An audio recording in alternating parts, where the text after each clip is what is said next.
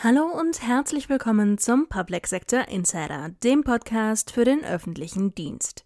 Mein Name ist Tanja Clement und heute sprechen wir über zivil-militärische Zusammenarbeit, kommentieren die Lage in Kitas und Schulen und sprechen mit dem sächsischen Staatssekretär für digitale Verwaltung und Verwaltungsmodernisierung, Professor Thomas Popp, über die IT-Sicherheit im Freistaat.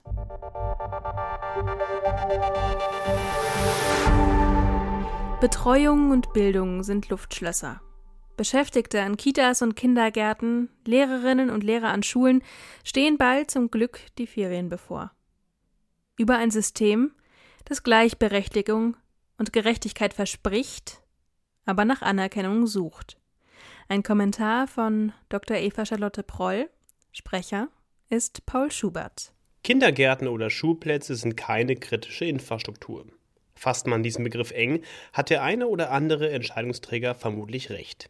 Bedenkt man, dass daran Arbeitsstunden und damit Wirtschaftskraft von zahlreichen Vätern und Müttern hängt, kann man jene Einrichtungen gar nicht genug wertschätzen.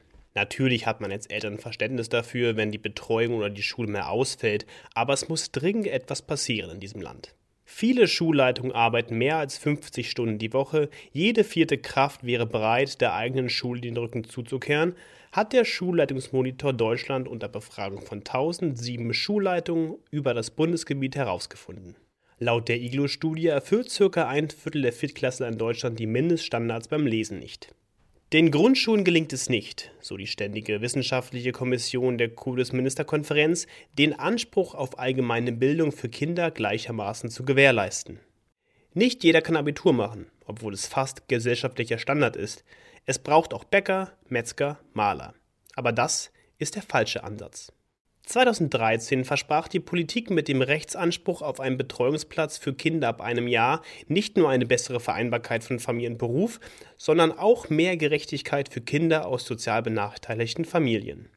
Damals fehlten 15.000 Erzieherinnen und Erzieher. Heute sind es knapp 100.000.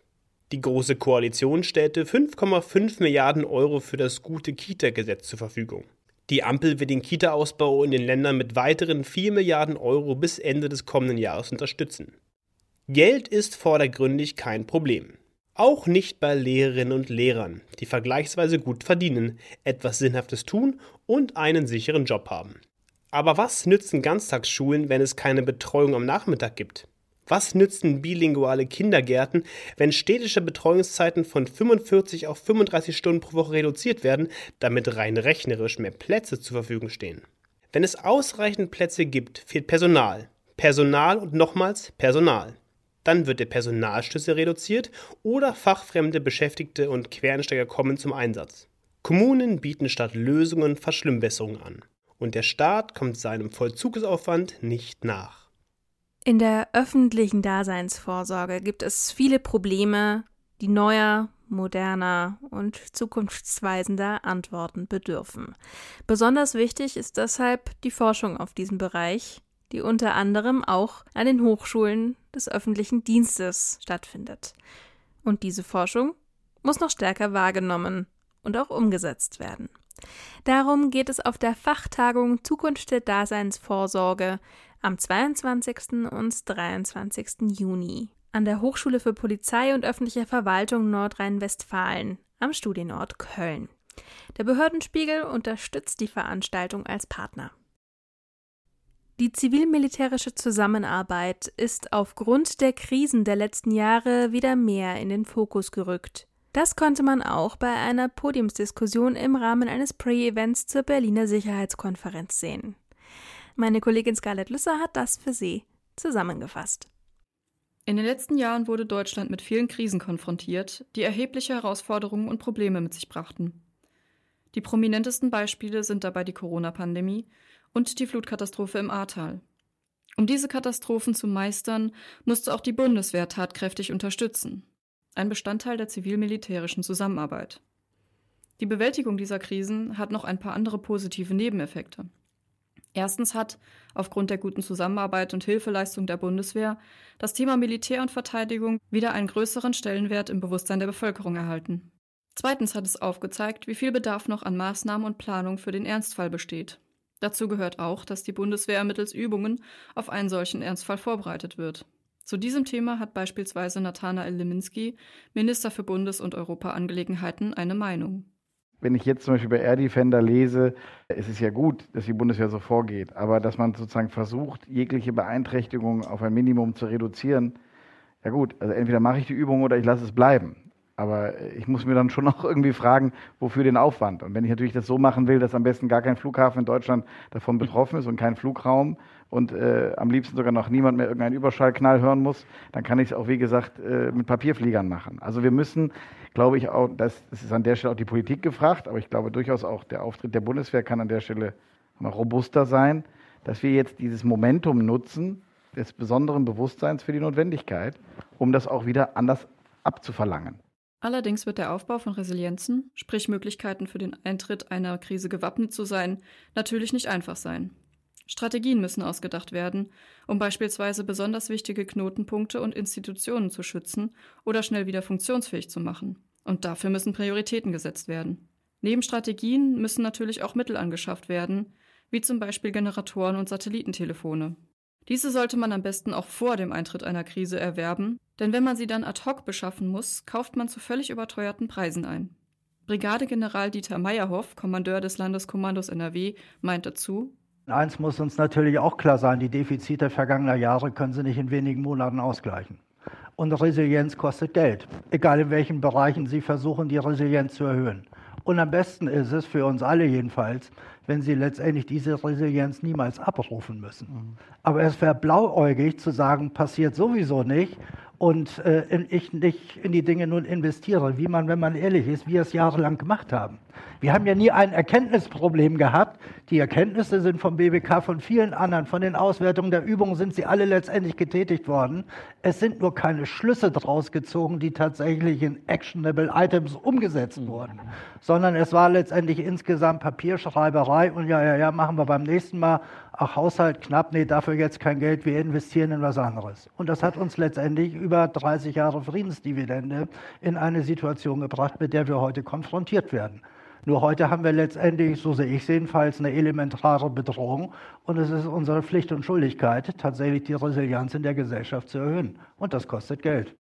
Aus diesem Grund ist es auch wichtig, dass die Verantwortung für eine Krisenstrategie nicht mehr länger nur beim Verteidigungsministerium liegt, sondern dass ressortübergreifend daran gearbeitet wird. Klare Aufgaben müssen verteilt werden und jeder sollte einen Beitrag leisten, damit auch im Ernstfall jede wichtige Institution handlungsfähig bleibt. Eine andere mögliche Lösung könnte ein Sicherheitsrat darstellen, der sich ebenfalls aus verschiedenen Ministerien zusammensetzen würde. Aber auch Dr. Wolfram Geier, der Abteilungspräsident im Bundesamt für Bevölkerungsschutz und Katastrophenhilfe, hat einen Lösungsansatz. Was wir bräuchten aus meiner Sicht ist sowas wie einen Generalregisseur des Ganzen. Wir haben nämlich eine ganze Reihe in der Tat von Mosaiksteinchen aus den letzten Krisen. Haben wir schon im Vorfeld. Wir haben vor allen Dingen viel Papier, wir haben viele Konzepte, wir haben viele Pläne. Die sind aber nicht vernetzt, die sind nicht unter einem einheitlichen Dach so konfiguriert, dass sie bei Knopfdruck dann auch alle richtig optimal zusammenspielen. Und wie gesagt, wir haben eine ganze Reihe von Erkenntnissen. Und was wir unter dem Aspekt von General Meyerhoff, nämlich ressortübergreifenden Ansatz, bräuchten, ein bisschen läuft es jetzt gerade im Bereich Kritis, aber das ist nur ein bisschen, ja, ist eben diesen Regisseur, der und da greife ich nur einen Gedanken auf meines ehemaligen Präsidenten, des jetzigen sächsischen Innenministers, der gesagt hat, wir bräuchten halt im Kanzleramt einen, ich sag mal, Generalkrisenmanager. So, der im Vorfeld von Krisen dafür Sorge trägt, dass dieser ressortübergreifende Ansatz auch tatsächlich lebt außerhalb von Krisen, damit Pläne entsprechend auch immer wieder weiterentwickelt, evaluiert, beübt etc. werden und wo wir dann im Krisenfall auch tatsächlich von jetzt auf nachher umschalten können vom Normalmodus in den Krisenmodus. Wenn wir diesen Regisseur haben oder hätten, dann glaube ich, dass wir mit den Erkenntnissen, die wir haben, Sie haben es Herr Meyerhoff auch gesagt, es ist kein Erkenntnisproblem, was in Deutschland vorhanden ist und der Herr Minister bestätigt es ja auch aus seinen vielfältigen Erfahrungen. Ich glaube, dann wären wir einen Riesenschritt weiter. Das heißt, uns fehlt es nicht an Erkenntnissen, uns fehlt es an Entscheidungen in bestimmten Bereichen. Entscheidungen und nicht verschieben Verantwortung von A nach B, von oben nach unten, von links nach rechts. Das kann nicht funktionieren. Aber nicht nur die Ministerien müssen am besten ressortübergreifend anpacken, sondern auch den jüngeren Generationen sollte möglichst früh ein wenig mehr Außenpolitik und krisensicheres Handeln vermittelt werden.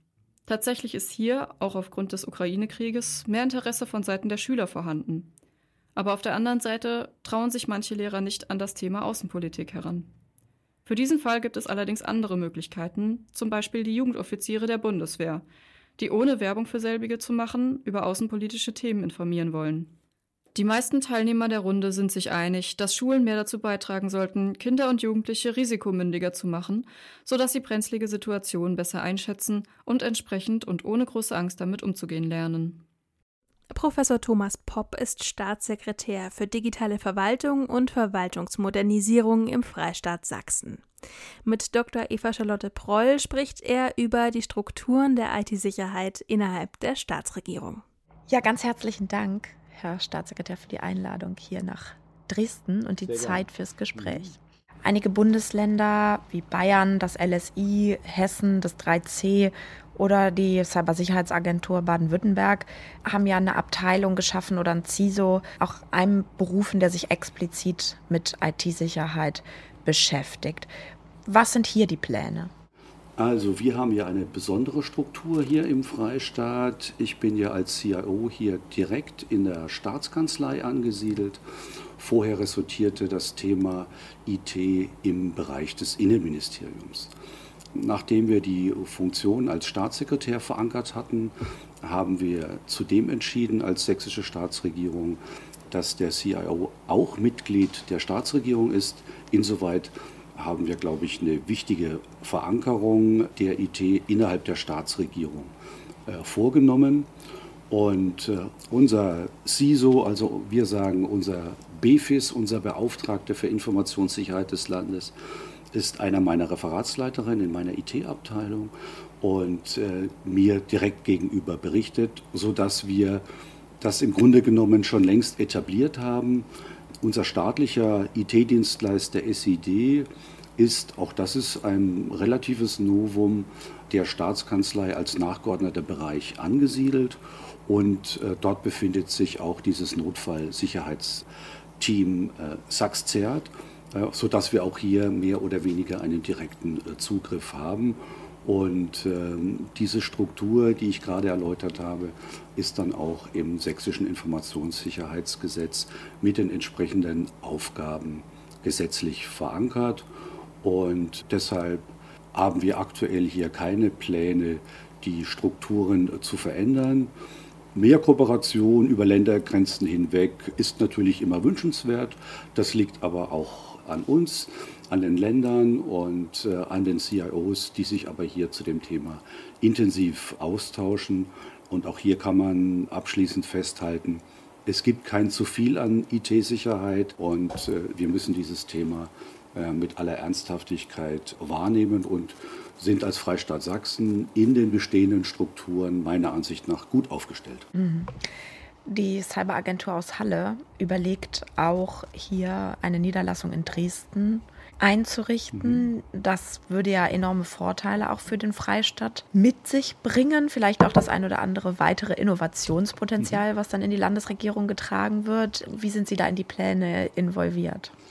Ja, wir haben ja seit äh, längerer Zeit hier mh, hm, mit dem Bund verhandelt, äh, mit den zuständigen Bundesministerien des Innern und der Verteidigung. Wir gehen fest davon aus, dass die Cyberagentur dann hier in Dresden eine entsprechende Dependance eröffnet und freuen uns natürlich auch darauf sehr und hoffen auf äh, viele Innovationen in diesem Bereich.